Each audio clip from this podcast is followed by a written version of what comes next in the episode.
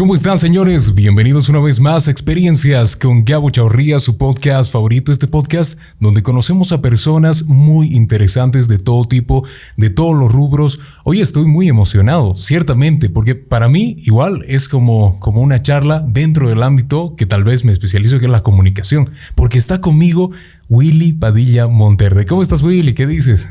Hola, Gabo. Un gusto estar contigo aquí en el estudio felicitarte por la iniciativa, agradecerte la invitación y desearte el mayor de los éxitos en todo emprendimiento. No, gracias, muchas gracias. Yo sé que debes estar, ahora, ahora estás con tiempo de docente, debe ser una, un, no sé, algo muy problemático sacarte tiempo. Más bien, muchas gracias. Más bien, creo que eh, con la educación virtual nos hemos dado un poco más de tiempo, aunque he sido atosigado con muchas entrevistas. he tenido colegas que les han dado como tarea, ¿no es cierto? El hacer justamente entrevistas a docentes y no sé por qué, pero me prefieren, así que...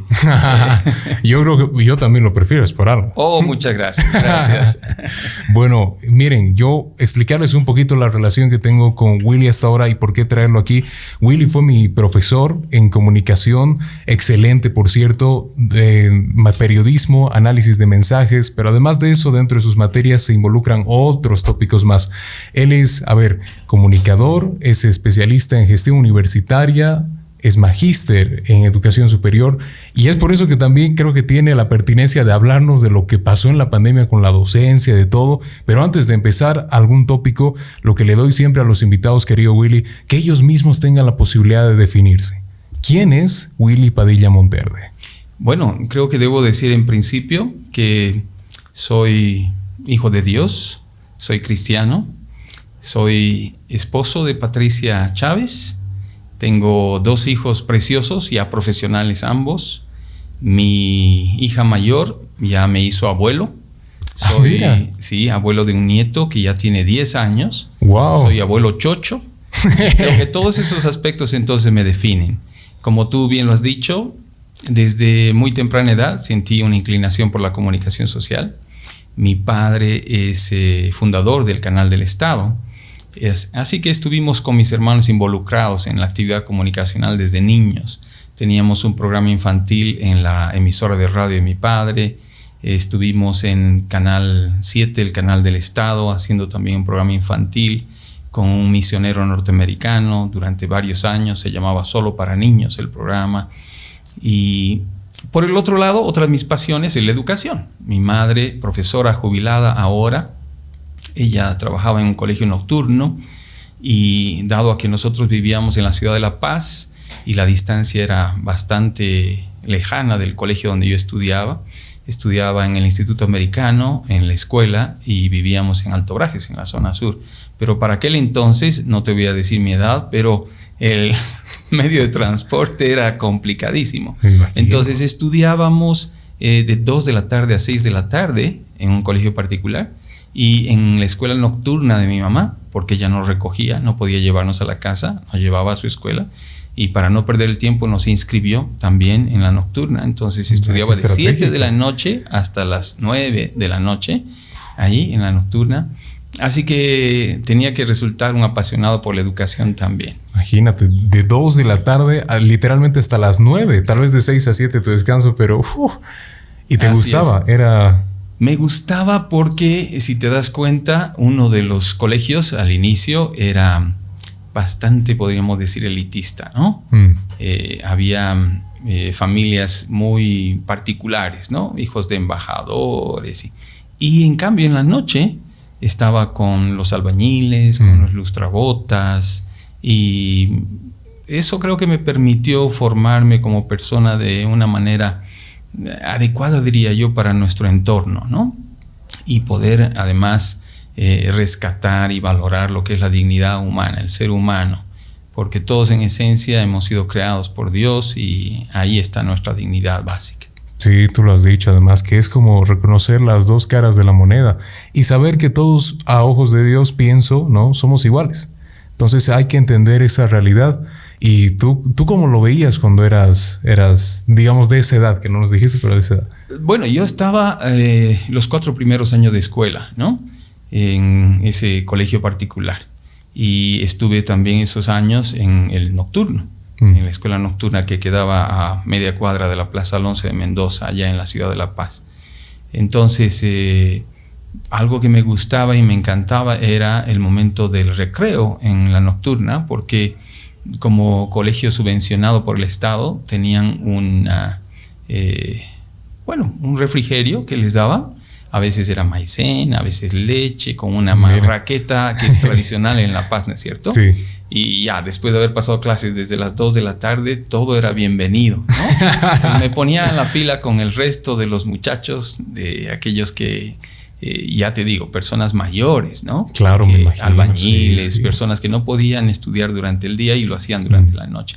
Pero mm, creo que ha sido una experiencia, como te digo, edificante para mi vida y seguramente también para mi hermano que compartió esa misma situación conmigo. Mira, qué bueno y qué interesante porque uno dice y dicen los invitados es que no se deja de aprender. es que uno es, eh, a ver, tal vez uno tiene títulos y uno tiene de todo, pero incluso con esos títulos no se deja de aprender. Algo que yo insisto, y tú te acordarás de nuestras clases en análisis de mensajes. yo les decía, no solamente eh, participen de eh, conferencias o clases, y se aboquen únicamente al fondo, es decir, al contenido que se está transmitiendo, sino también a la, forma. ¿No? Mm. Entonces, vean a la persona, cómo les enseña, cómo les habla, cómo se siente, se comporta en determinados momentos al tratar algunos temas. Entonces uno aprende y va formando su personalidad, su vida, ¿no? Eh, porque en realidad lo que somos nosotros como profesionales, como personas, eso se desnuda en el seno del hogar, ¿no? Mm. Ahí es donde realmente te revelas cómo eres. Cómo eres, Y ahí podrías yo, creo, calificarte para ver si eres un profesional de verdad.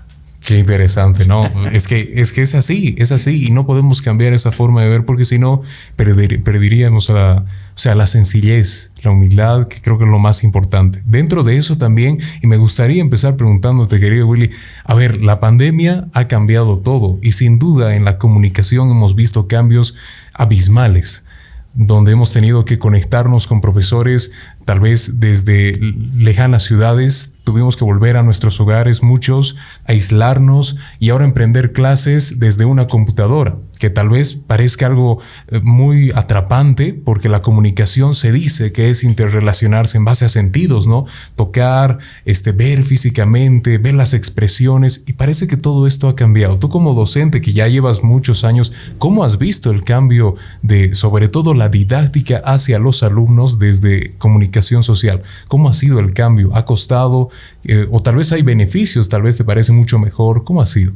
Creo que, como decíamos al principio, uno puede aprender de todo, ¿no? En la vida. Y claro, algunas cosas no necesitamos experimentarlas, basta que nos cuenten la experiencia de otros. Pero en este caso de la pandemia, eh, nadie se imaginaba que una cosa mm. así pudiese llegar y pudiese afectarnos. Bolivia siempre ha estado como que eh, escondida, ¿no? Al mm. margen de este tipo de situaciones. Hemos visto los problemas con el ébola en el África, Hemos escuchado de terremotos, de huracanes, eh, de volcanes, pero Bolivia, ¿no? hemos estado tranquilos aquí. Y creo que nos ha sorprendido a todos la llegada de eh, esta pandemia. Y en la educación ha afectado bastante. Yo creo que no solamente ha sido una afectación física, porque muchos han enfermado, en el caso nuestro, mi esposa y yo hemos enfermado dos veces. Mira, wow. Hemos enfermado en la primera ola y eh, este año, a principio de año, estuvimos de visita con la familia en la ciudad de La Paz justamente y volvimos a caer con COVID. Allá. Qué macana. Y entonces eso te afecta y yo entiendo y creo que Dios permite que pasen algunas cosas porque si no, no tendrías esa empatía, ¿no? Con las demás personas si tú no experimentas lo que ellas han pasado. He tenido estudiantes que me han dicho, o sea, no voy a poder estar en el examen, estoy enfermo o estoy yendo justo en este momento a hacerme la prueba para ver si tengo COVID o no, pero tengo estos síntomas. Entonces, eh, creo que eso nos ha dado un revés muy fuerte a todos. Sin embargo, como decíamos, hemos aprendido, por ejemplo, a uno, a valorar la vida O sea, después de este tiempo de pandemia, uno puede decir, somos de los que podemos considerarnos eh, victoriosos ante la pandemia. Gracias a Dios estamos con vida, ¿no? Mm. Aunque en nuestro entorno, familiares y amigos han partido, mm. eh, en el caso mío, al ser parte de una congregación, de una iglesia, he tenido dos hermanos, miembros de la iglesia que han fallecido. Mira, qué eh, entonces, nos ha tocado duro. Mis estudiantes en la primera ola, como para todos nosotros, estaban asustadísimos y yo los entendía.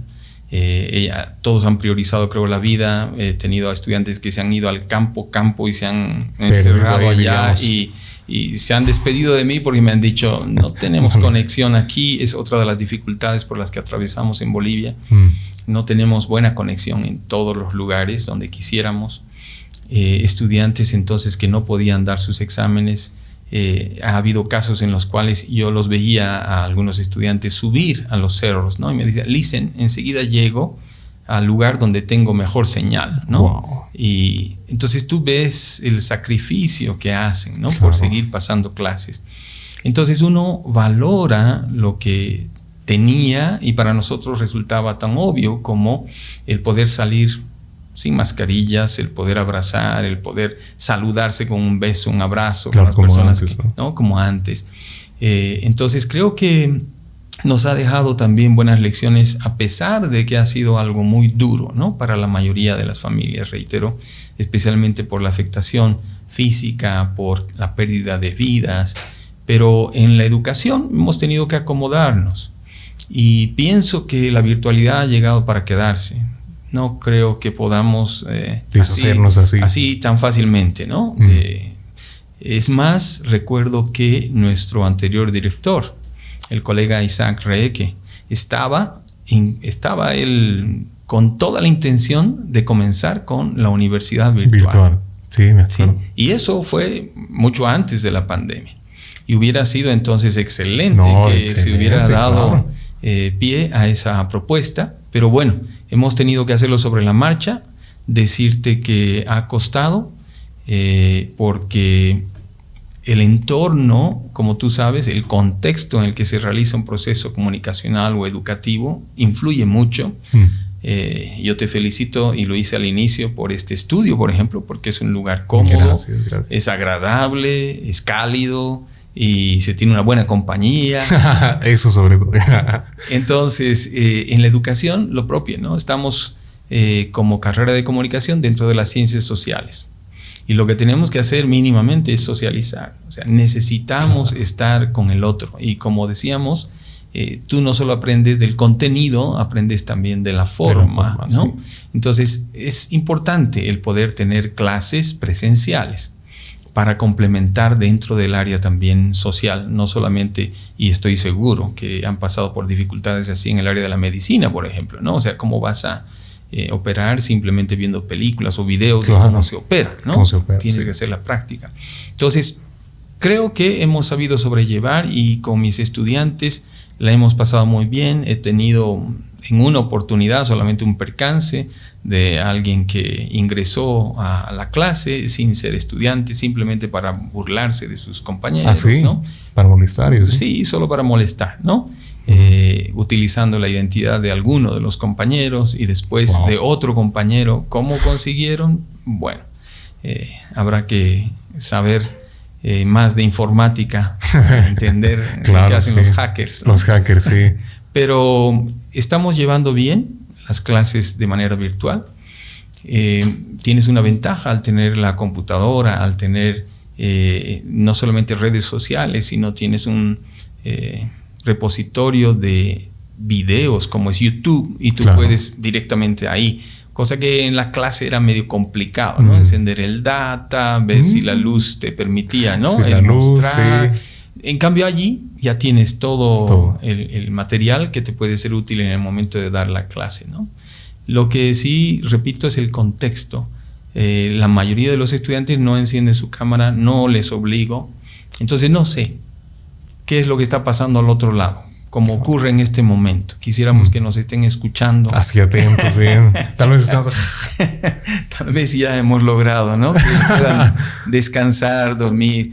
A veces eh, comparto yo algunos mensajes bíblicos y eh, me extiendo 45 minutos, digamos, ¿no? Entonces, soy tan efectivo que seguramente algunos al escuchar ya, ya, ya durmieron. Claro, una buena terapia, No, mira, qué interesante, porque lo digital ahora, tú lo has dicho y comparto, vino para quedarse y hasta me acuerdo que antes habían cursos de TICS, ¿no? Ya se estaba empleando esto del campus, por en la universidad de verse cómo iba a funcionar, pero era un cómo iba a funcionar. ¿Tú crees que a diferencia de cómo se entendía antes de la pandemia, ahora hubo, hubieron pasos agigantados en cuanto a didáctica tecnológica, es decir, antes de la pandemia, si bien se usaban PDFs o PowerPoints, ahora seguro que es el pan de cada día, ¿no? ¿Ha debido aumentar o cómo tú lo ves? O tal vez no hay mucha diferencia entre la tecnología antes de pandemia y la tecnología ahora.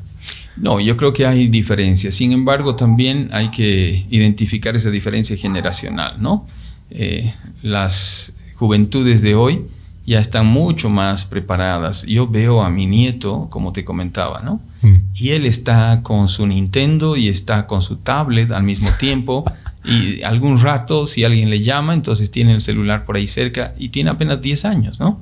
Entonces uno se pone a pensar y dice, están avanzando junto a la tecnología y han habido casos trágicos en los cuales se les ha prohibido, por ejemplo, no utilizar mm. eh, por un tiempo, ya sea el teléfono o la tablet y decisiones de irse de la casa, o sea, decisiones muy duras solo por el hecho de no estar con la tecnología. de eso, sí. entonces eh, creo que hay un mejor manejo ¿no? de las TIC, de las tecnologías de la información y la comunicación, especialmente entre las nuevas generaciones.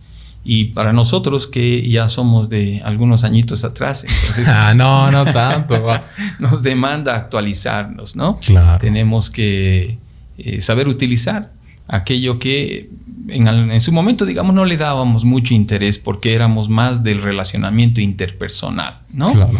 Eh, esa comunicación cara a cara que nunca va a vencerse, que nunca va a dejarse, porque como te decía hace un momento, necesitamos abrazarnos, necesitamos estar en contacto cara a cara, pero las tecnologías han llegado para quedarse. ¿Y qué vendrá más adelante todavía?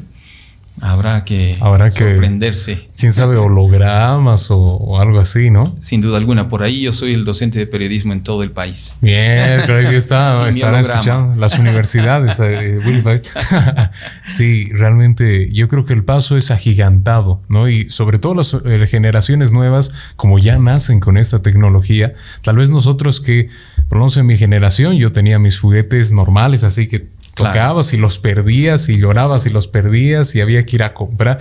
Ahora es todo en el teléfono. Voy a descargar tal juego. y esa es la diferencia. Ahora, también se habla de eso, que ahora las generaciones, y va muy de la mano del contexto, la comunicación, ahora las generaciones eh, venideras, que ahora tal vez son jóvenes, adolescentes, ya lo tienen todo a la mano, tienen el poder, los motores de búsqueda más extensos en su teléfono. Pero nosotros estábamos en una época en la cual debíamos luchar por ir por información, ir a la biblioteca, no había ese libro, uf, qué macana, a ver, voy a buscar entre mis amigos, ¿no tienes este libro? Sí, préstame, pero ahora ya lo tienen todo. ¿Eso estará mal acostumbrando en alguna manera a las próximas generaciones tenerlo todo tan fácil? ¿Tú qué crees? ¿Crees que tiene algo que ver? Probablemente. Esta mañana justo recordábamos con uno de los cursos de primer año, ¿no? Sobre la invención de la imprenta, el hecho de que Gutenberg, realmente revolucionó, ¿no es cierto? Nuestra manera de, ver el mundo, de vivir con los libros, con los impresos. sin embargo, ahora, como tú bien lo dices, hay tanta información que en nuestra mente finita no puede caber la cantidad de información que se genera. Es decir, aquello que generábamos en años, ahora se genera en un día. Por en un día, sí, sí. Eh, y quizá eso esté llevando a una dependencia también extrema en los jóvenes. Como ya lo tengo ahí, o cualquier rato veo un video en YouTube y lo que está diciendo el docente seguramente alguien ya lo ha dicho, ¿no? Entonces, ¿para qué voy a asistir a clases? Por ejemplo, ¿no? o para qué voy a tomar apuntes, mm. ¿sí? ya o le pido a un compañero que me pase, seguramente alguien ha grabado o ha escrito o entonces intercambiamos información a tal punto que creo que esa dependencia extrema puede llevar a que uno no se esté formando bien profesionalmente, ¿no? No tengas los conocimientos inclusive básicos. Y de eso me he dado cuenta con los exámenes de grado en los que he podido participar. Hay preguntas que hacemos como docentes que son muy lógicas, ¿no? Yo les decía, piensen que en las ciencias sociales la mayoría de los términos encierran en sí mismo el significado, qué es lo que quieren decir. Por ejemplo, si te hablan de sociología de la comunicación, ¿qué estudiará la sociología de la comunicación? ¿no? Entonces es el estudio de la sociedad y el impacto que los medios tienen en ese grupo, ¿no? en esa sociedad.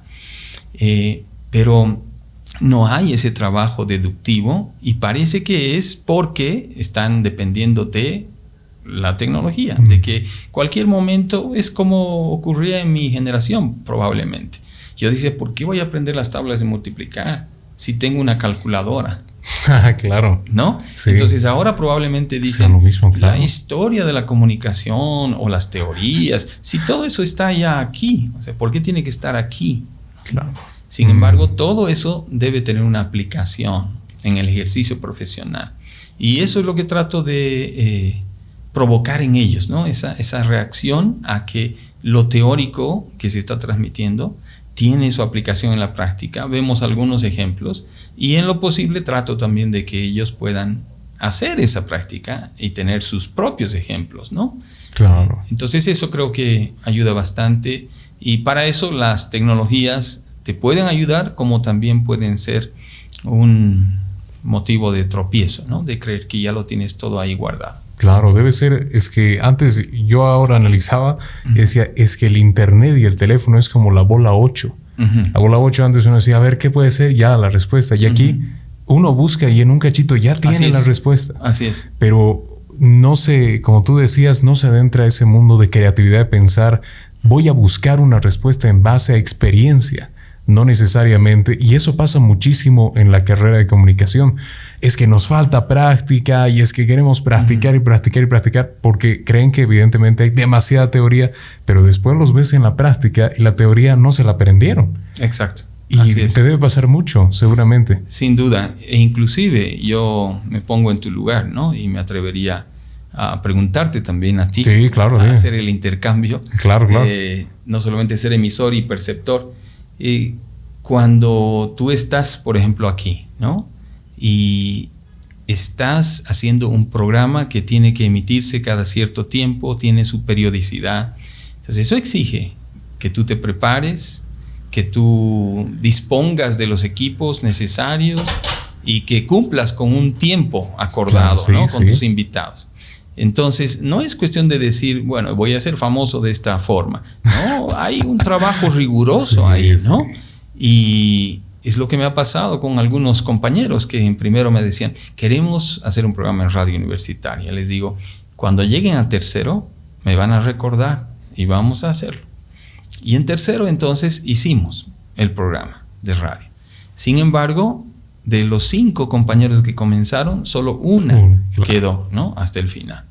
Entonces, ¿por qué? Porque esa periodicidad, esa rigurosidad de los medios, ¿no? De la difusión del contenido que tú quieres dar a conocer, exige no solamente que tú estés entusiasmado de inicio por hacerlo, sino que te hagas un plan de trabajo y que lo cumplas, ¿no? Y eso es lo que falta muchas veces, o sea, les encandila, les entusiasma el hecho de eh, bueno, voy a ser famoso, ¿no?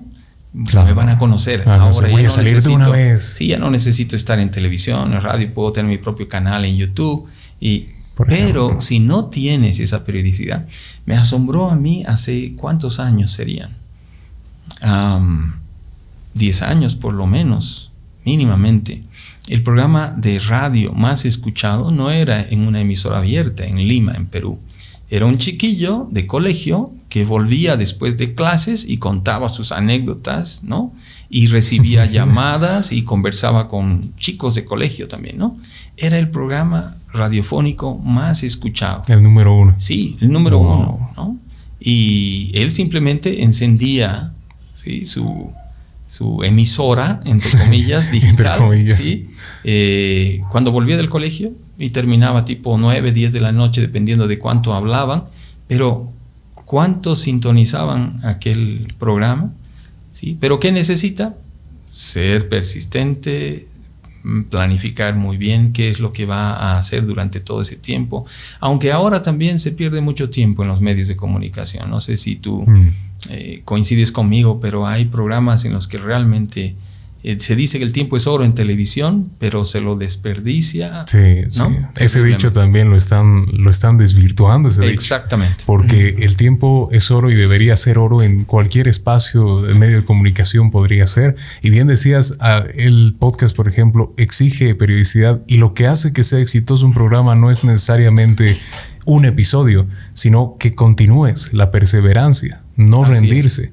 Y ahí uno se hace mejor, conoce mejor también a sus invitados, el modelo, pero eso uno no lo gana tampoco del día a la mañana, ¿no? Como tú decías, se necesita combinar teoría, práctica, pero práctica con sentido, tampoco irse eh, como ahora los jóvenes, voy a hacer de una vez mi, mi canal, pero después lo va a ver en un futuro. Es decir, ¿qué estaba haciendo yo ahí? Exacto. Ese es el objetivo, tener, tener práctica, pero conjuntamente llevarla con la teoría. Y algo que hay que tomar conciencia, y se los digo a mis estudiantes, es toda información, todo material que tú subes a la nube es tu carta de presentación.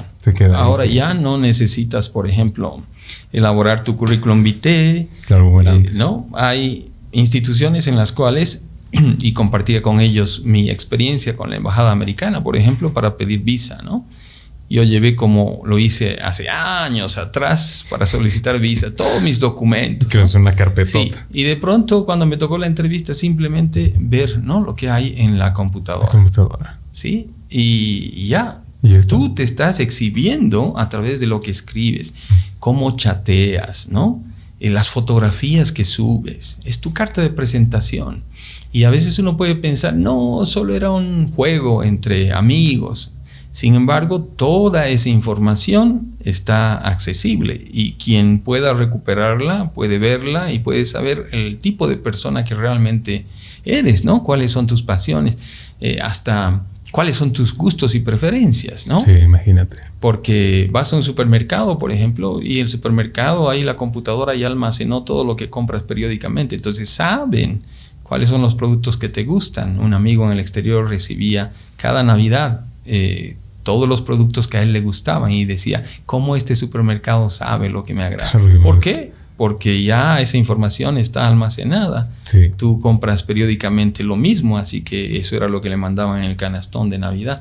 Entonces es lo mismo que uno está haciendo, ¿no? Se está exhibiendo a través de las fotografías, las filmaciones, los audios, los mm. chats, y ese va a ser, quieraslo o no, tu currículum vitae, ¿no? Ante la sociedad tu carta de presentación. Así es. Entonces es por eso que también tiene que hacerlo con, con cierto tino, ¿no? No lanzarse así de una vez. Me imagino que es importante. ¿Te parece, querido Willy, que después de esta pequeña pausa charlemos ahora de, tu vida como escritor? Tú tienes publicados cuatro libros. Ahora vamos a hablar. Bueno, enseguida volvemos, señores, de esta pausa. Sigan escuchándonos experiencias con Gabo Chavarría. La lactancia materna previene en las madres la osteoporosis, cáncer de seno y cáncer de ovarios. Es un mensaje del doctor José Luis Chavarría Ruiz, médico pediatra, calle Padilla 337, celular 711-62079, teléfono 64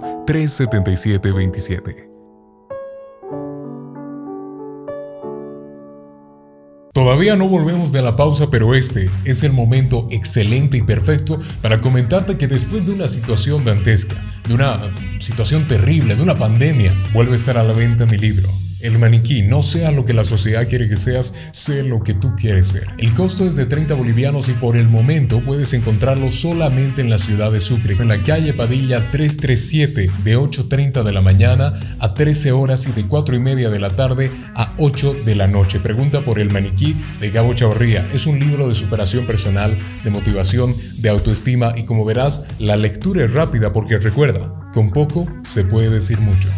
Volvemos, búscalo. Continuamos, señores. Aquí estamos en Experiencias con Gabo Chavarría. Hoy charlando con Willy Padilla Monterde, hasta ahora muy interesante, sobre todo el mundo de la comunicación, enfocándonos en el contexto en el cual nos encontramos ahora.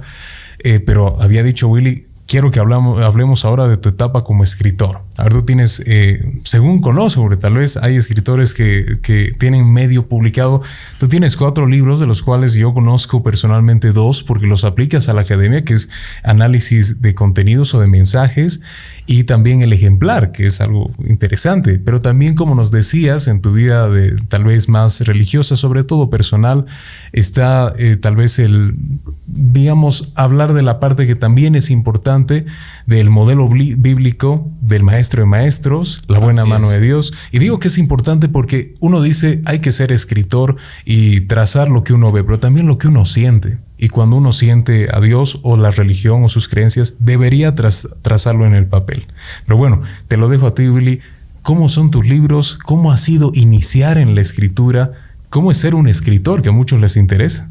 Bueno, creo que uno tiene que sentir pasión por expresar lo que tiene y tener el deseo también de que aquello se conserve, que puedas eh, preservar, mantener esas ideas, esos pensamientos, ¿no? que crees que son útiles, eh, no solamente lo han sido en tu vida, sino que pueden ser útiles para las nuevas generaciones.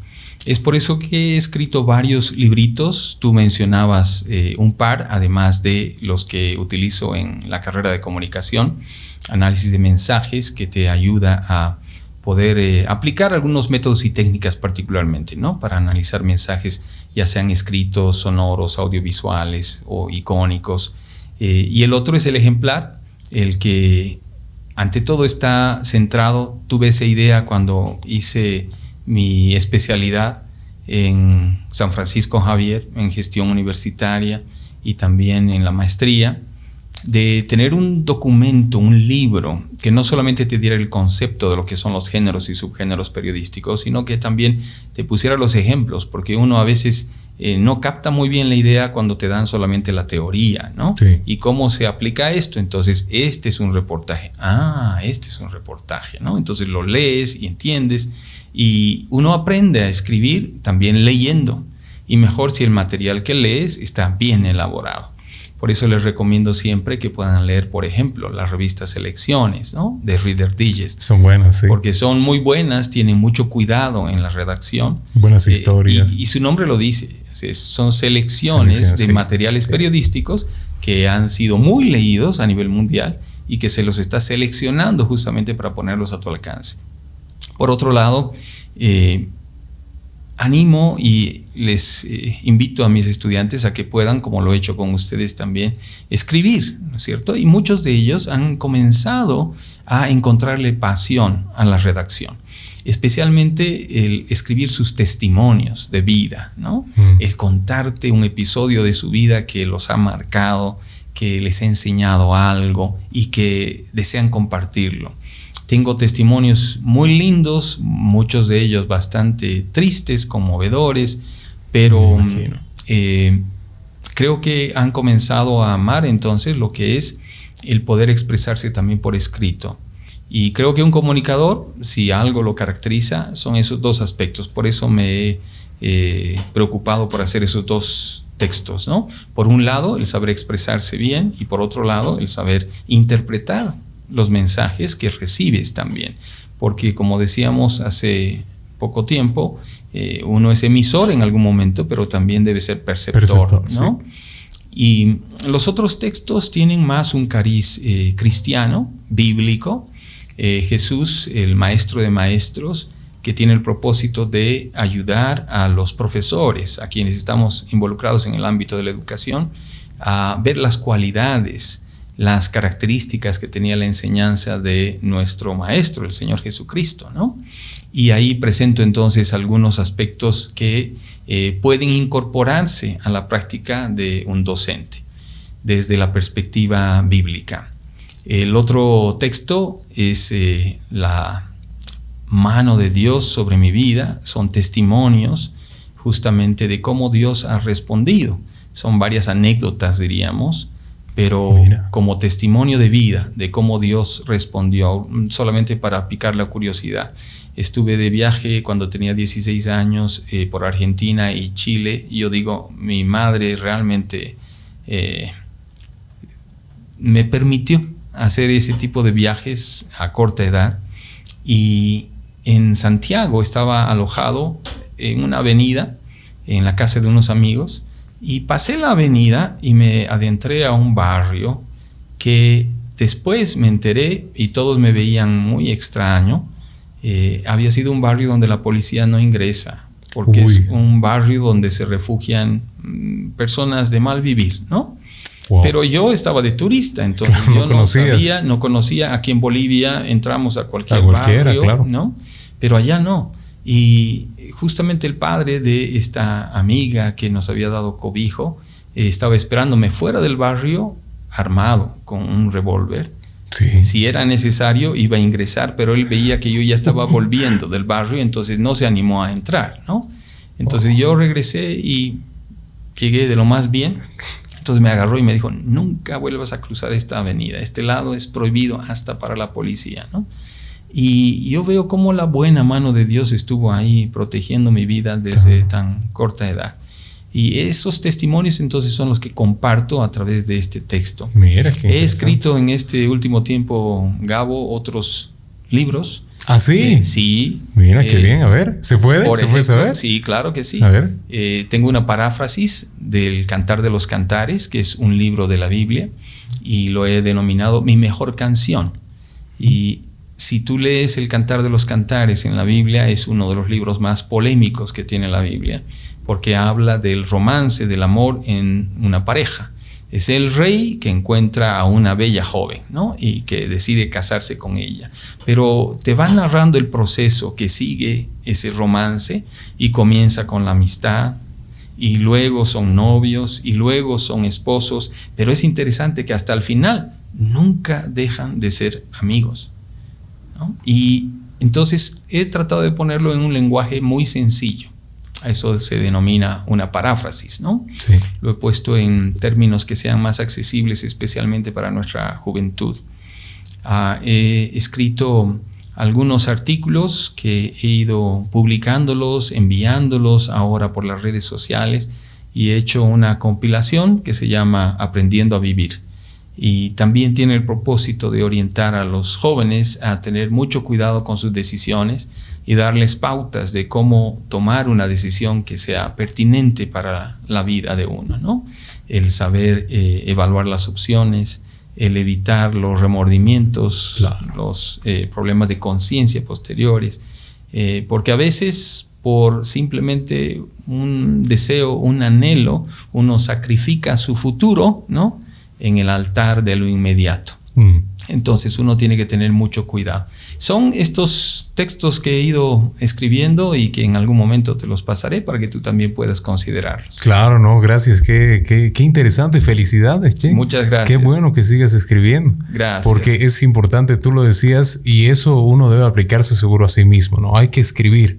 Pero también el que dice hay que escribir y escriban, escribe es importante que el, mismo docente se vaya actualizando y como persona seguro que desarrollarse es como eh, evolucionar tus pensamientos que los tienes aquí y ponerlos en papel es distinto. Seguro te ha pasado. Sin duda, y también te ha debido pasar que eh, tú vuelves a leer y sigues corrigiendo. Sí, y vuelves a corregir, ¿no?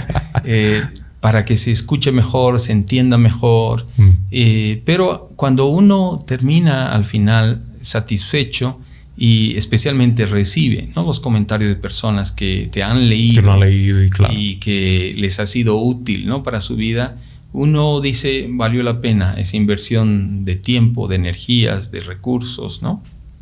Eh, el poder ayudar a quienes están pasando por etapas que tú probablemente ya has pasado, por experiencias que has tenido, y uno quisiera, yo pensaba en películas como eh, quiero ser grande o eh, hay otras películas como Volver al futuro, ¿no?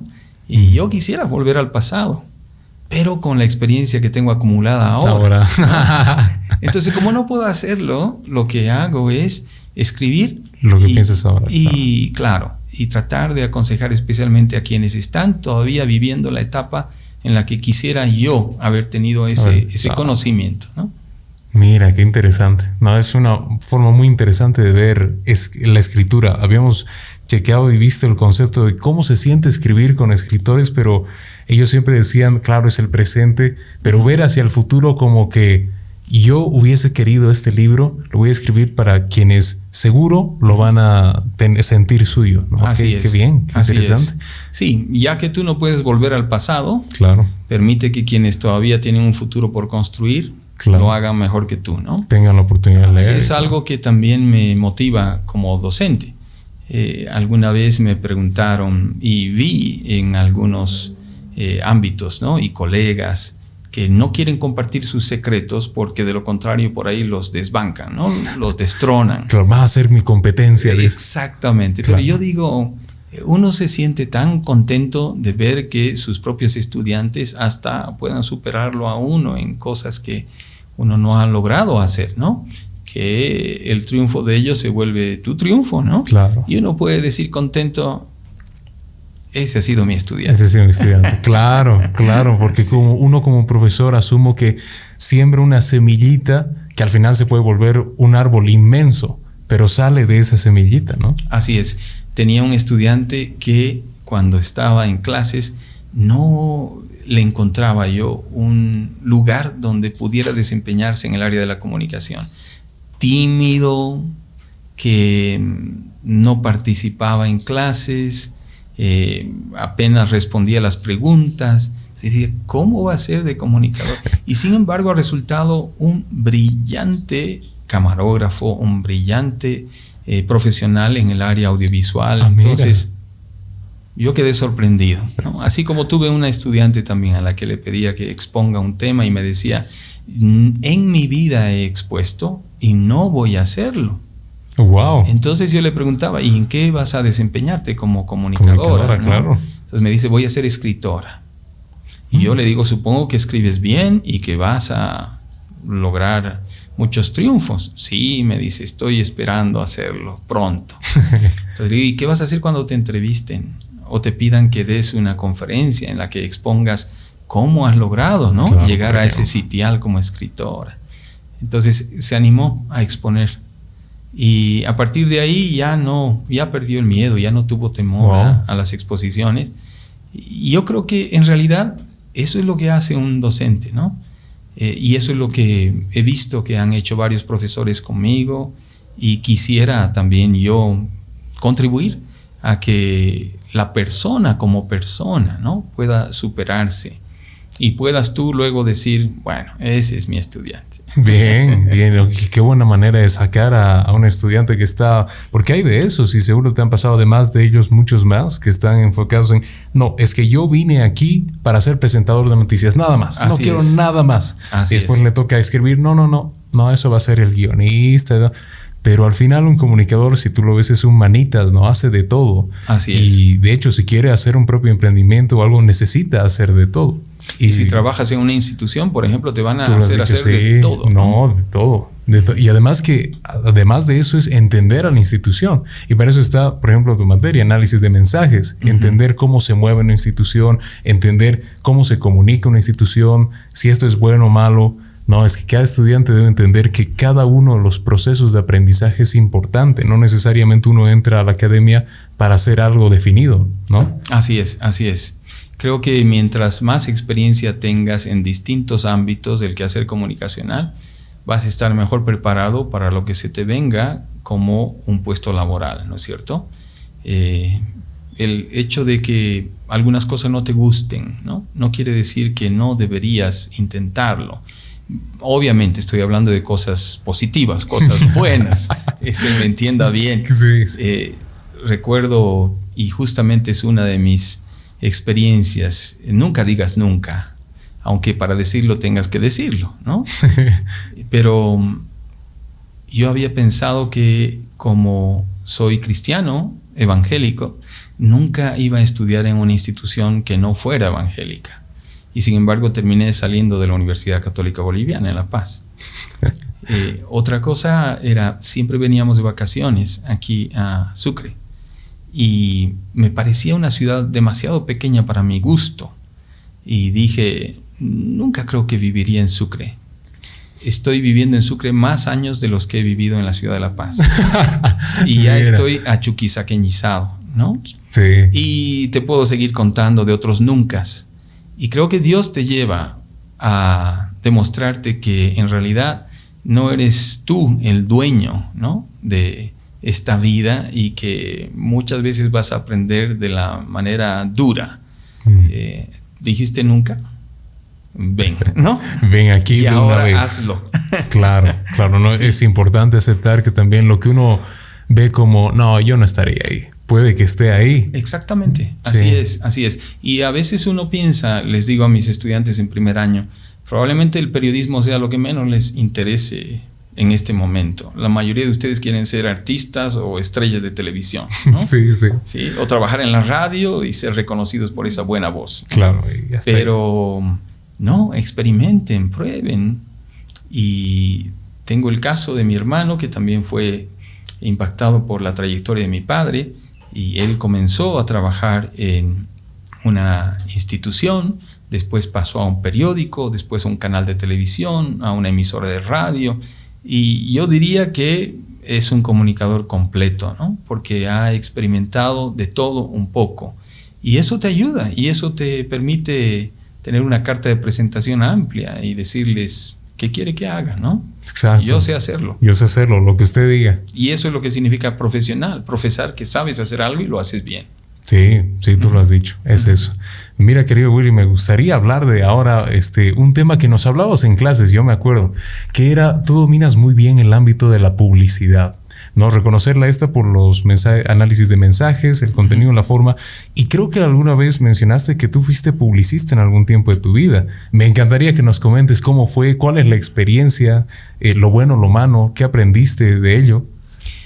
Cuando terminaba mis estudios en la carrera de Ciencias de la Comunicación allá en la ciudad de La Paz, pensaba que mi ámbito de trabajo iba a ser la publicidad. Me fascinaba, tenía bastantes libros, textos en ese entonces, todavía material impreso sobre publicidad. Me encantaba, es más, para mí no era pesado ver la publicidad en la televisión, por ejemplo, porque eh, trataba de aprender y de ser un crítico, en el buen sentido de la palabra, de lo que se hacía como publicidad. Eh, tuve la oportunidad, en todo caso, de apoyar el trabajo, el emprendimiento de una compañera de la Universidad Católica, en su empresa de publicidad y trabajamos ahí por um, un par de años con su empresa y pudimos hacer publicidad para varios productos. Eh, estuve participando ahí como creativo, estuve haciendo voces, eh, de todo un poco, ahí en, en su agencia de publicidad. Y me fascinaba el ámbito, al punto que estaba pretendiendo trabajar en ese ámbito para Pepsi. ¿Ah, sí? Y, wow. y por eso también llegué a la lectura del famoso libro que les recomiendo, La Guerra de las Colas. Coca-Cola versus Pepsi. Exactamente. Pero no se dio, no se abrieron las puertas, no se dio la posibilidad. Y más bien, como te decía hace un momento, Dios abrió esta posibilidad, venía aquí a la docencia, ¿no? Y poder trabajar en algo que me fascinaba. Trabajaba en una institución, eh, una ONG cristiana en la ciudad de La Paz por varios años, en principio como voluntario. Trabajé en varios orfanatos, trabajé como eh, coordinador de la obra en colegios. Les dábamos charlas a chicos de colegio para orientarlos, no solamente vocacionalmente, sino también para prevenir algunos problemas de violencia. Eh, y terminó ese trabajo y yo quedé frustrado porque pensé que iba a continuar. Es más, el coordinador era un argentino y decidió irse. Me ofrecieron su puesto, pero lamentablemente con una escala salarial muy baja y algo que yo critico, ¿no? Que lamentablemente nosotros no sabemos apreciar lo nuestro. Lo nuestro, sí. Cuando no se trata de un extranjero, sino de un connacional, a veces nos portamos tacaños en lo que queremos eh, reconocer como salario de esas personas. Entonces, al final me sentí frustrado y con lo último de mi finiquito llegué aquí a Sucre Eh, me entrevisté, recuerdo, un día viernes con el entonces director de carrera, el licenciado Aniceto Zambrana, con quien estoy muy agradecido. Y él me dijo, el día lunes comienza usted como docente en la asignatura de periodismo. Entonces yo todavía le digo, mire, el lunes no puedo, necesito por lo menos una semana para poder venirme aquí a Sucre, pero que no sea más. y así comencé entonces en la, en la docencia pero ya te digo, una de las preguntas suyas fue si tenía alguna experiencia en la enseñanza y ya había trabajado con esa institución en varios colegios y había trabajado en orfanatos, entonces eh, tenía esa experiencia educativa, además de la formación ¿no? en comunicación social. Mira, qué interesante. Y algo que, sorprende mucho es cómo ahora también, como decías, de las publicidades, ¿Sí? se, necesita, a ver, tú me lo aclararás, eh, se necesita mucha creatividad, dicen algunos. Yo coincido, se necesita creatividad. Y uno tiende a pensar que las publicidades solamente están para vender un producto, pero también las hay como las propagandas para vender ideología. Así es. Y ahí también se necesita creatividad. ¿Cuán importante crees tú que es la creatividad para ser publicista o crear publicidades? Es mucho, muy importante. Muy importante, muy importante. Porque eh, si tú te pones a pensar el mensaje que vas a dar en un corto tiempo, tiene que lograr entrar en la mente del posible consumidor, sea de una idea o sea de un producto, ¿no es cierto? Y algo que quizá eh, me perjudica en lo personal es que mm, le doy mucho interés, mucha atención, mucho énfasis a la ética. Entonces yo no te voy a vender un producto que sepa que no tiene esas cualidades que yo te estoy diciendo que tiene. Entonces quizá esa es una desventaja porque muchas veces te dan la panacea, ¿no? Te ofrecen el producto y te dicen que soluciona todo, ¿no? Mm. Eh, como se vendía la Coca-Cola en un inicio, ¿no? Servía para curar todos los males. Hasta enfermedades. entonces. Entonces, eh, creo que eh, es parte de la responsabilidad de un buen publicista el también eh, comprobar que lo que está ofreciendo a la venta o está transmitiendo como idea, ¿no? Es algo que él mismo ha experimentado, ha vivido escucho a muchas personas que tienen auspicios, ¿no? Y dicen, y vaya a tal restaurante, ahí va a comer tales cosas. Y tú le preguntas a él, en su vida ha pisado ese restaurante, ¿no? Entonces, eh, yo creo que eso está haciendo falta, ¿no? Porque no vas a poder tú transmitir algo realmente con la emoción, los sentimientos, la carga que debe tener esa carga emocional eh, si tú no has experimentado, no has vivido aquello que estás diciendo, ¿no? Eh, ahí lo van a atender de la mejor manera. De maravilla. Sí, de maravilla. ¿Y cuándo ha sido, no? Todavía no, no, no he mm. ido. Entonces creo que deberíamos eh, tener ese, ese balance importante entre lo que es ser creativo, sí, pero no mentiroso, por ejemplo, ¿no? Sí. Ser veraz, ser ético, ser correcto y no darle a la gente aquello que puede en lugar de ayudarla, más bien dañarla o perjudicarla. Y al final tú eres el que amplificas ¿no? el contenido porque a través de tus medios estás llegando a un montón de personas. Quizá el propio eh, empresario que te ha dicho que hagas publicidad, él se va a disculpar contigo y te va a decir, sí, efectivamente tenía razón, mi producto no es muy bueno pero bueno, arréglesela usted con la multitud a la que le ha dicho que sí era bueno, ¿no? Exactamente. Entonces creo que uno tiene que ser consciente de lo que está haciendo. Sí, sí, sin duda, porque también eso vemos ahora que um, aparece un montón de productos nuevos, pero no sabemos de qué están hechos. Pasa mucho con la comida, que podemos decir, este alimento es el mejor, pero al final puede que no sea, no sea el mejor. Tenga un montón de azúcar, un montón de carbohidratos y uno simplemente por vender pues termina malafamándose, si podríamos llamar así. Termina, porque eso llega a ser como hablábamos antes, una carta de presentación y ahí se juega mucho la confianza y lealtad del cliente, ¿no? Así es. Y creo que de hecho debe ser una de las cosas más importantes al, hacer publicidad, tomar en cuenta la, confianza y lealtad a quienes, a quienes uno publicita, o, tú qué opinas? Sin duda alguna. Y si tú te das cuenta, creo que no hay mejor ni mayor publicidad que el que un cliente satisfecho pase la voz. O sea, le diga a otra persona, este es un buen producto Hace poco, como te dije, estábamos en La Paz y estábamos viendo ahí en un supermercado en la sección de shampoo, ¿no? Y nos encontramos con una amiga y esa amiga nos saludó muy efusivamente y de pronto nos dice, ¿qué hacen por aquí? Estamos buscando un shampoo. Este es buenísimo. Este lo he utilizado yo y lo sigo utilizando y no lo cambio, ¿no? Entonces uno se pone a pensar y dice, esa publicidad tú no puedes pagarla. O sea, esa es la mejor publicidad.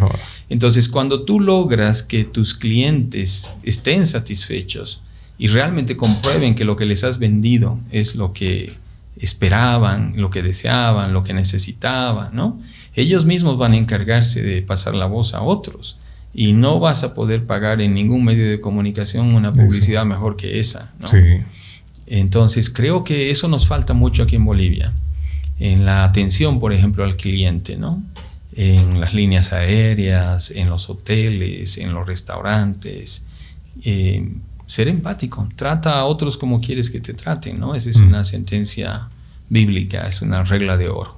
Sí, sí, debería ser así, con todo producto, porque cuando uno publicita, promete algo, no es, hay que tomar en cuenta la satisfacción. Si yo digo que esto va a colmar las necesidades y va a satisfacer al cliente, no puedo esperar menos, tengo que apuntar a eso. Así es. Qué interesante, querido Willy. Y además de esa parte, me gustaría, me gustaría tal vez charlar de un tema que a ver, yo, yo lo escuché por ahí, no conozco ninguna, ninguna teoría y me encantaría que nos charles ahora que estás con nosotros eh, acerca de tu pasado como asambleísta. Yo creo que más allá de una dirección política u otra que hemos tenido muchos que pueden ser de toda ideología, está la experiencia.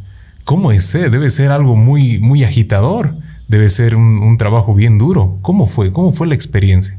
Bueno, comentarte que también en ese, ámbito tuve el ejemplo de mi padre. Él fue senador por Chuquisaca en varias oportunidades. Mira, qué bueno. Y justamente cuando trabajaba en esa empresa publicitaria, aunque era un trabajo esporádico, a veces nos llegaba algo, y eso es lo malo de la publicidad en, Bolivia, porque todavía no hay mucha gente que le tenga confianza y todavía eso se nota mm. especialmente aquí, ¿no? Sí, sí. Eh, piensan que es simplemente llevar una cámara y punto y muestra las imágenes. Pero, pero en ese tiempo entonces eh, también hacía diseños para los políticos.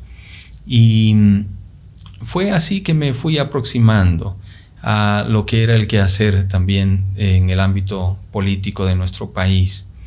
Y llegó el momento en que se llamó a renovar, reformar nuestra constitución. Y me pareció algo demasiado importante como para esperar que simplemente cualquier persona la redacte. ¿no?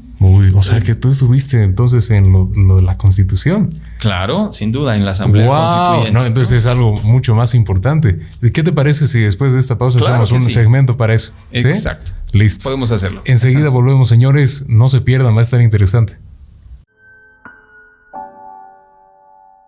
La leche materna es el alimento más completo para tu bebé. Es un mensaje del Dr. José Luis Chavarría Ruiz, médico pediatra, calle Padilla 337, celular 711-62079, teléfono 64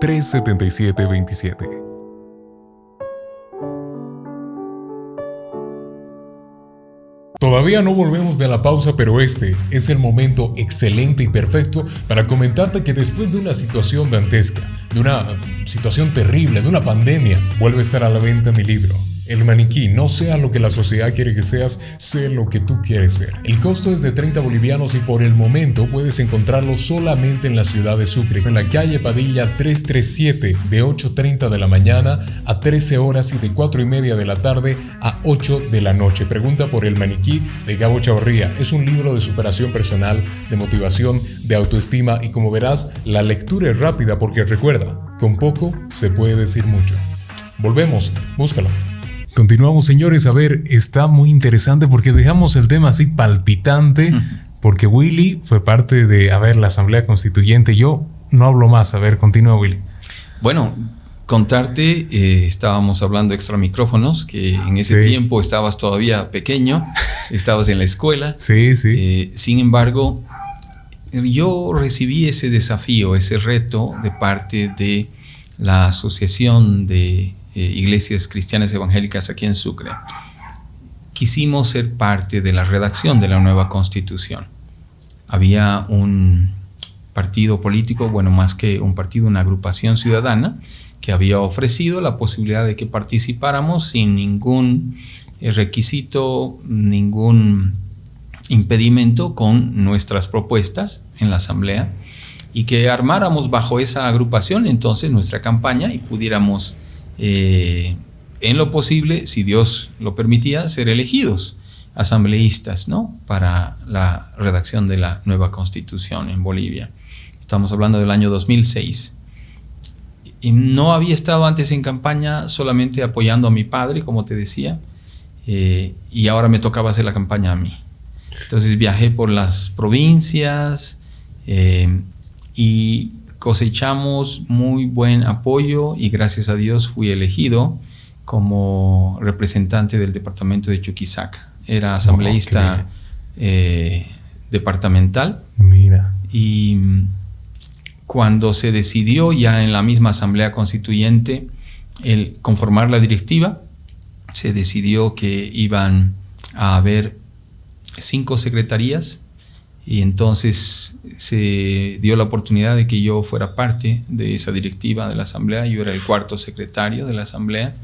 Como comunicador tuve la responsabilidad entonces de, en principio, todo el 2006 lo perdimos redactando nuestro reglamento interno de la asamblea y yo me encargaba de revisar ¿no? la, redacción.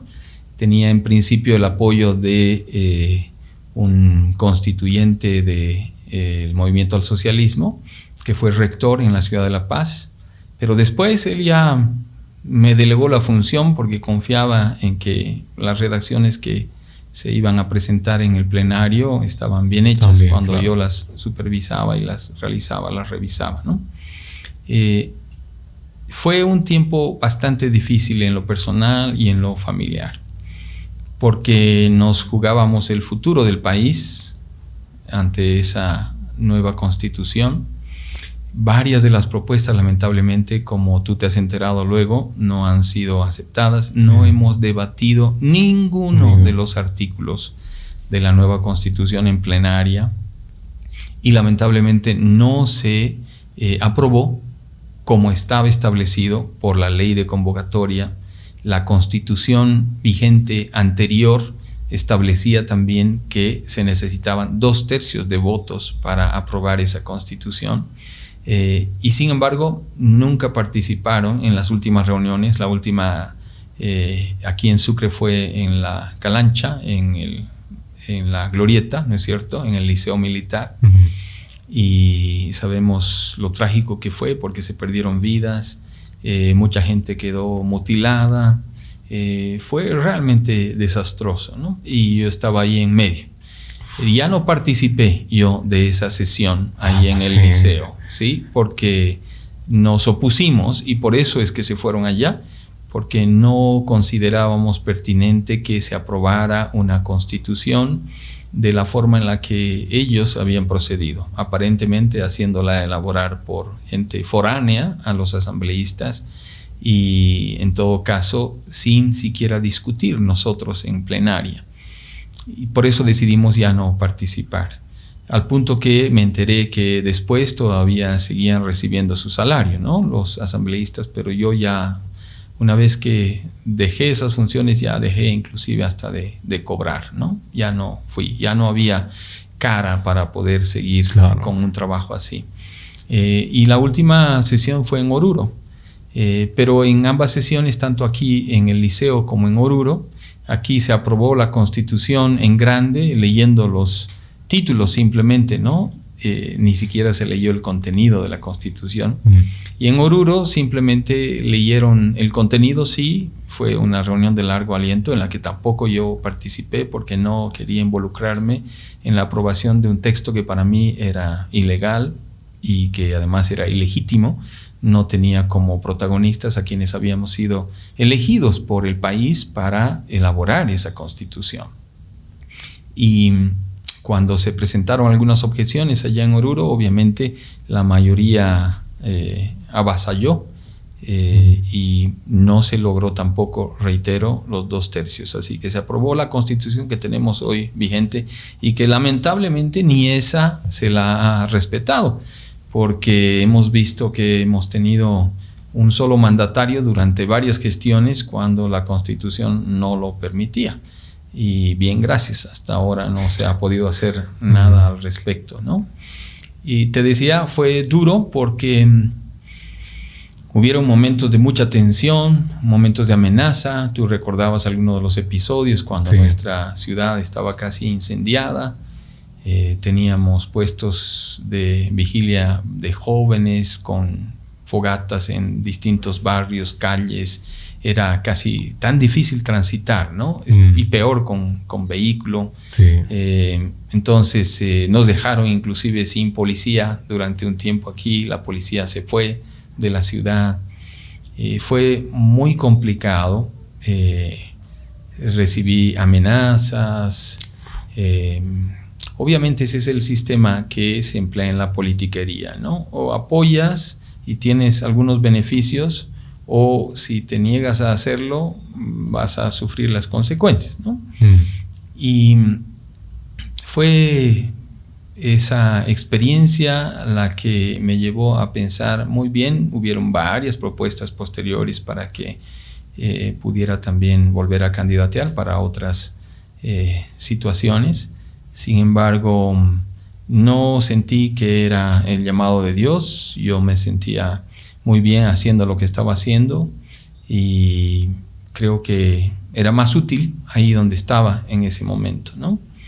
Por otro lado, mientras la política se mantuviera en ese esquema donde por más que trataras de hacer escuchar tu voz, se iba a hacer las cosas a la manera de la mayoría, entonces no tenía sentido el desperdiciar tu energía, tu tiempo en algo que sabías que no iba a fructificar. Claro, me imagino. Además que ha debido ser un estrés gigante, ¿no? Cada día, porque es un peso sobre los hombros, no un peso de, unos cuantos o de una comunidad, es un peso de un país. Y hay que, pero realmente, pero lo que sí dicen que uno aprende, tal vez teniendo un cargo así, es a tener paciencia, porque las cosas no se desarrollan rápido. ¿Cómo te fue con ese sentido? Bueno, eh, creo que sí, ejercitas mucha paciencia sin embargo, es frustrante particularmente el hecho de que llegas a confraternizar, hacer una buena amistad, una buena relación con determinadas personas, ¿no? Al punto que eh, crees que puedes confiar en ellas. Pero de pronto te dan el mazazo por atrás. Entonces es muy frustrante, ¿no? Mm. Es muy doloroso. Y que alguien te diga, es que son órdenes, ¿no? Es decir, tú tienes razón, o sea, yo te doy la razón. Eh, no se está obrando correctamente, pero... Te lo dicen desde arriba. Ah, sí, así, tenemos que obedecer, ¿no? Entonces uno queda tan frustrado, eh, especialmente cuando viene de personas que tú sabes, son profesionales, son personas que tienen una experiencia tan amplia en, en campos o ámbitos directivos y de pronto órdenes son órdenes, ¿no? Y listo. Y listo, se acata.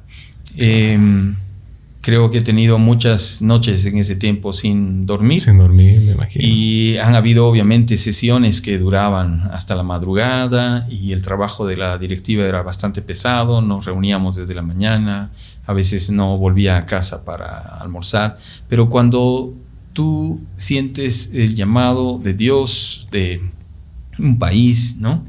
Eh, creo que dejas por ese tiempo todo lo demás y priorizas aquello en lo que te has enrolado, ¿no? Y fue así conmigo. Y aunque no hemos concluido con el trabajo que deseábamos, eh, creo que hubiera sido más frustrante para mí el negar mi participación y hasta ahora seguir preguntándome qué hubiera sido si hubiera participado, ¿no? Yo esperaba que otros lo hagan. Es lo más fácil, ¿no? Mm que otro asuma la responsabilidad. Y justamente estaba de ida a la carrera. Y por la avenida Germán Mendoza, eh, un camión había arrastrado una roca bastante pesada y la había dejado en medio de la avenida. Y entonces yo pasé por ahí y dije, bueno, si alguien no levanta esa roca, algún vehículo se va a dañar. Y seguí caminando. Y luego volví y dije, si alguien tiene que hacerlo, ¿por qué no soy yo? Entonces volví y me costó moverla. Y obviamente tuve que hacerlo en varias etapas porque los vehículos venían de rato en rato. Pero logré ponerla la piedra a un costado, ¿no? Y fue la forma en la que entendí que Dios me estaba hablando. Si tú esperas que alguien haga algo, ¿por qué no comienzas haciéndolo tú? Entonces, por eso asumí el reto y asumí la posibilidad de ser el candidato de parte de la Iglesia Cristiana Evangélica. Wow, qué mensaje, ¿eh? qué mensaje nos lanzas aquí al final, que realmente uno no sabe lo que ocurre hasta que lo intenta. Así es. ¿Y por qué delegar el trabajo a los demás diciendo, quedándome aquí es más fácil que lo hagan otros? si el primero que está viendo el problema es uno. Exactamente. Y hay que aprovechar esa situación. No, qué, interesante, Willy. Ahora vamos a enfrascarnos nuestra última parte de la charla, que mira qué rápido se pasa el tiempo, ya como una hora y, diez minutos charlando. Vamos a enfrascarla, como siempre, a tus gustos personales, porque dentro del trabajo, de la comunicación, de, de la docencia, debes tener hobbies, gustos, tal vez ves películas, escuchas música. ¿Qué haces en tus tiempos libres? A ver.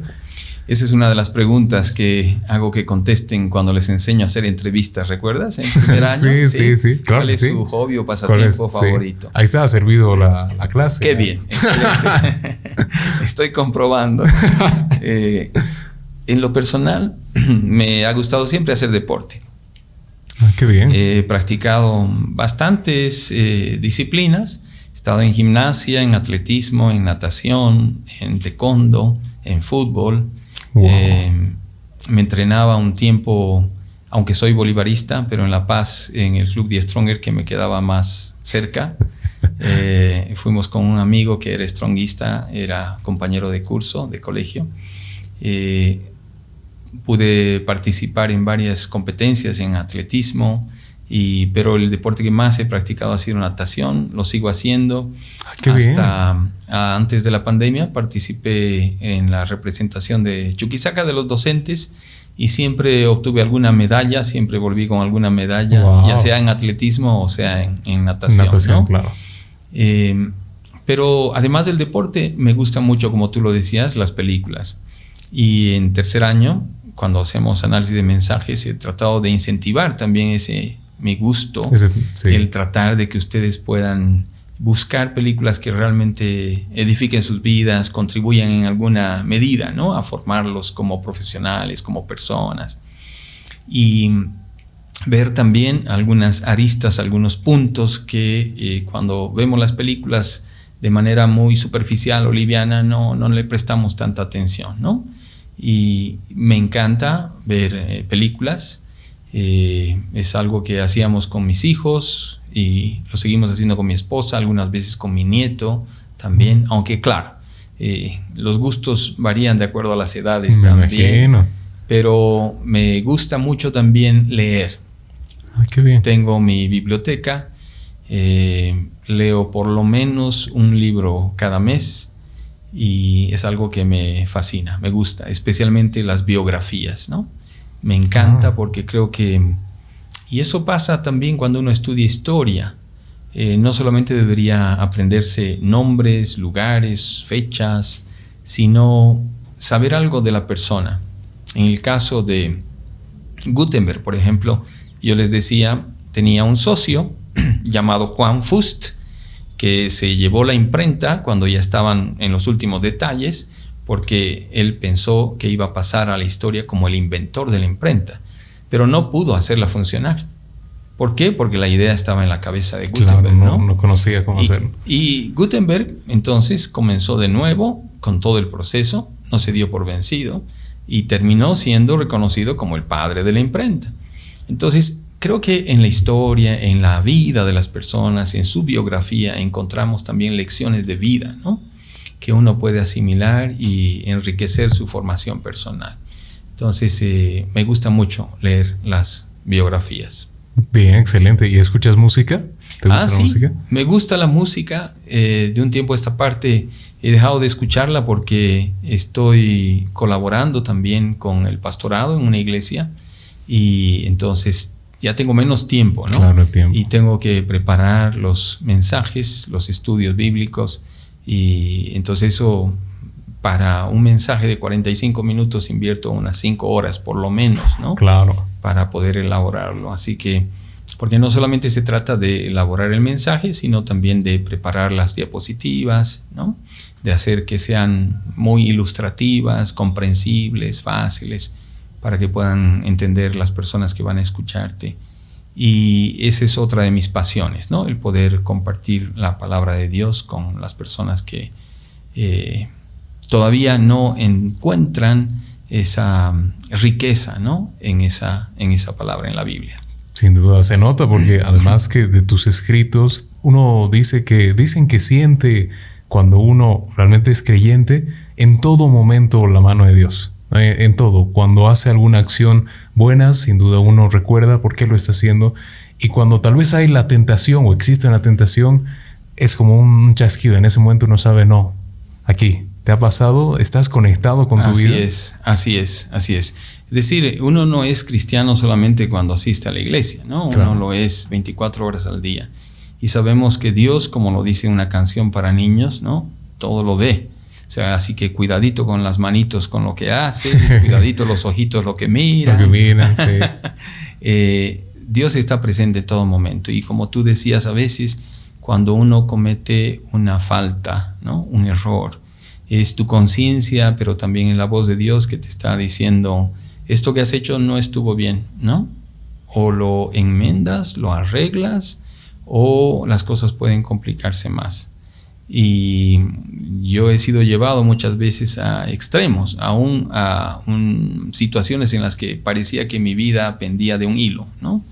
Que o decidía para volver al camino y hacer las cosas bien, o ya mejor me despedía para poder irme a encontrar con el creador. wow, ¿cómo te ha pasado eso? Estaba de regreso eh, justamente de la ciudad de La Paz.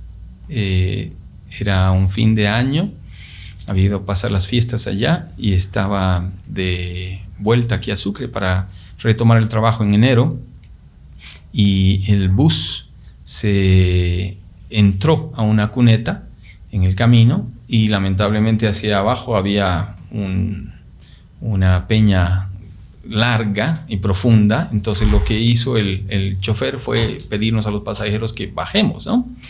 Pero yo en ese tiempo, por decirlo de manera muy diplomática, ¿no? No estaba caminando de acuerdo a la buena voluntad de Dios para con mi vida. Y yo sabía. Y, entonces no decidí hacer caso tampoco a la voz del chofer. Yo me quedé ahí en mi asiento, sí. Y mi asiento justamente estaba en el lado donde estaba inclinado el bus. Entonces yo podía ver hacia abajo la, pendiente, ¿no? Y a mi lado había una roca que sobresalía de la peña, ¿no? Y el chofer entonces intentó salir pensando obviamente que ya todos los pasajeros habían bajado y sin embargo se inclinó más. Entonces yo vi cómo la peña se acercaba hacia mí y pensé que ya era lo último que iba a quedar en mi memoria, ¿no? Ver esa peña. ¿Por qué? Como el bus estaba inclinado, yo estaba apoyado hacia ese lado. O sea, no podía por gravedad ir al otro extremo. ¿Y qué pasó? Eh, fue una cuestión así, ¿no? En la que sentí la presencia de Dios que me decía, ¿has decidido? Yo dije, sí, perdón y el bus salió de la situación tan lamentable en la que nos encontrábamos, tanto Casi el bus como mi persona. ¿sí? Entonces, eh, ya te digo, Dios muchas veces eh, utiliza ciertas circunstancias para llamar tu atención, ¿no? Y en otras palabras, decirte, te he creado, pero tú estás haciendo esto que no es correcto y debes volver al camino. Y creo que debemos aprender a analizar esos mensajes y darnos cuenta de que es una oportunidad que Dios nos está dando. A veces son enfermedades, ¿no? A veces son situaciones bastante trágicas, penosas, eh, pero siempre hay algo que uno puede preguntarse. Uno se pregunta muchas veces, ¿por qué a mí? ¿Por qué me suceden estas cosas? Cuando también una pregunta complementaria es ¿para qué? ¿Sí? Sí. ¿Qué lección hay en esto? ¿Qué debo hacer mejor de aquí en adelante? Y creo que la pandemia nos ha enseñado mucho de eso. Sí, no, impresionadísimo. Qué, qué buena manera de, además de definir eso, de, lo que pasa es que cuando uno vive situaciones, uno piensa, si me va a pasar algo, va a ser así, pero tal vez no, no es la manera en la cual Dios quiere hacerlo. A veces nos cuesta reconocer ciertos mensajes. Tenemos, pensamos que todo va a ser claro como el agua, que de la nada, no sé, va, vamos a tener una prueba en el camino muy clara para decir, pero a veces son cosas eh, las que nos ponen a prueba que viven con nosotros, hasta nuestros propios comportamientos, nuestros propios pensamientos. Y es importante también leer a las demás personas, pero más allá de eso, leerse uno mismo e identificar cuáles son mis problemas, en qué puedo mejorar, cómo evoluciono como persona. Sí, sin duda. Obviamente creo que todos estos momentos o situaciones tienen que hacerte mejor persona, ¿no? Y aunque el propósito fundamental de Dios, más allá de que seas una buena persona, es salvarte por medio de lo que ha hecho a través de su Hijo Jesucristo. Y una vez que tú tienes esa comunión restablecida con Dios, Él va a utilizar tu vida para cosas que ni imaginas. Yo creo que ahí comienza más bien el hacer bien, el obrar bien. A veces pensamos que cuando lleguemos a la presencia de Dios, Él va a juzgarnos y va a poner en una balanza nuestras buenas obras y nuestras malas obras. ¿Cuál pesa más, Dios? Y si pesa más las buenas obras, entonces tienes entrada al reino, ¿no? Pero la Biblia dice otra cosa. La Biblia dice que el que ha cometido un solo pecado ya es culpable. Entonces no hay justo ni aún uno, dice Romanos 3.10. Y Romanos 3:23 dice, por cuanto todos hemos fallado, hemos pecado ante los ojos de Dios, estamos destituidos, alejados de Él. Entonces, ¿qué ha hecho Dios para salvarnos? Enviar a su Hijo Jesucristo, quien ha ofrecido su vida en lugar nuestro, ¿no? El único justo muriendo por los injustos, y de eso hemos recordado hace poquito, ¿no? Eh, el sacrificio de nuestro Señor Jesús. Y es simplemente por fe, es decir, no tienes que hacer nada, no te va a costar nada, es simplemente poner tu fe en lo que Dios ya ha hecho por ti a través de la persona eh, de Jesucristo y su obra, ¿no? Y Él ha vencido a la muerte, Él ha resucitado, entonces tenemos esa convicción, esa seguridad de que somos salvos por fe. Y una vez que somos salvos por fe, dice en Efesios capítulo 2, versículo 10, que somos eh, poesía de Dios somos creación de Dios para buenas obras. Es decir, ese pensamiento erróneo que teníamos de que vamos a ser salvos por buenas obras no se da. Nadie va a poder ser salvo por sus obras. Somos salvos por la fe. Y una vez que hemos creído, recién entonces estamos preparados para que Dios obre plenamente y podamos hacer esas obras que le agraden a Él. Sin embargo, hay oportunidades en las cuales, como te comentaba hace un momento, podemos intentar desviarnos o querer cortar el camino. Y Él va a utilizar distintas personas, situaciones para enderezar nuevamente tus pasos y ponerte en la vía correcta.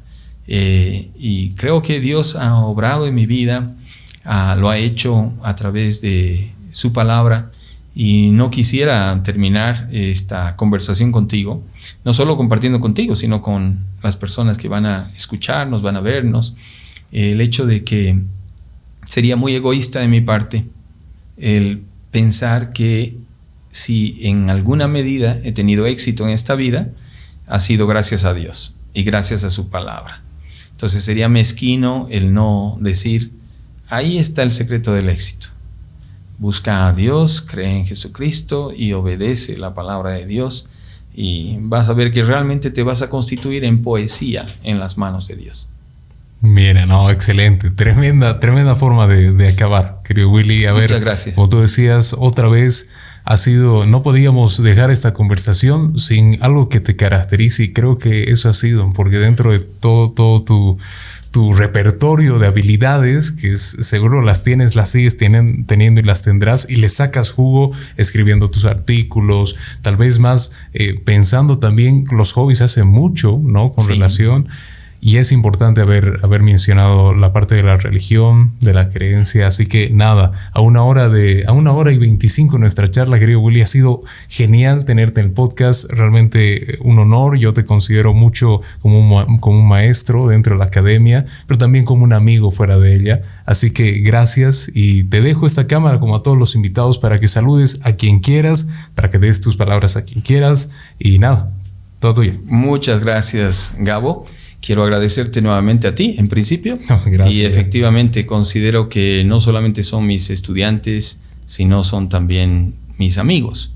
Y quiero que en determinado momento de sus vidas puedan sentirse tan bien eh, haciendo lo que les gusta, que puedan superarnos a nosotros como docentes, ¿no? Y decirle a quienes nos están siguiendo a través de este programa que puedan considerar estas últimas palabras que he mencionado.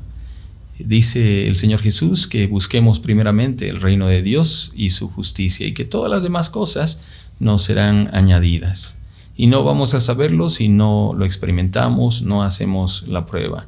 Y yo quiero animarlos a que busquen a Dios. Y la única forma de hacerlo es por medio de Jesucristo. La palabra dice que no hay otro Dios y no hay otro mediador entre Dios y los hombres, sino solamente Jesucristo.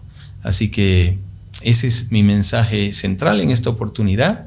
Eh, agradecer una vez más este tiempo que Dios nos ha concedido y encomendarnos a Él para que podamos tener muchos años de vida y mucha productividad, mucho bien para nuestras vidas, que la bendición de Dios sea con cada uno de nosotros. Bendiciones. Gracias, querido Willy. Gracias a ustedes por quedarse con nosotros hasta aquí en la entrevista. Son unos héroes que siguen la entrevista, pero cada minuto y toman muy en cuenta las enseñanzas, las experiencias que tal vez nosotros no tuvimos la chance de vivir, como decía Willy, ese momento en el bus pero gracias a que nos lo contó, pues nos imaginamos y nos enfrescamos ahí y agarramos esa enseñanza que es de lo que trata este programa. Muchas gracias otra vez, señores. Nos vemos en un siguiente episodio de Experiencias con Gabo Chavarría. Cuídense mucho. Chao, chao.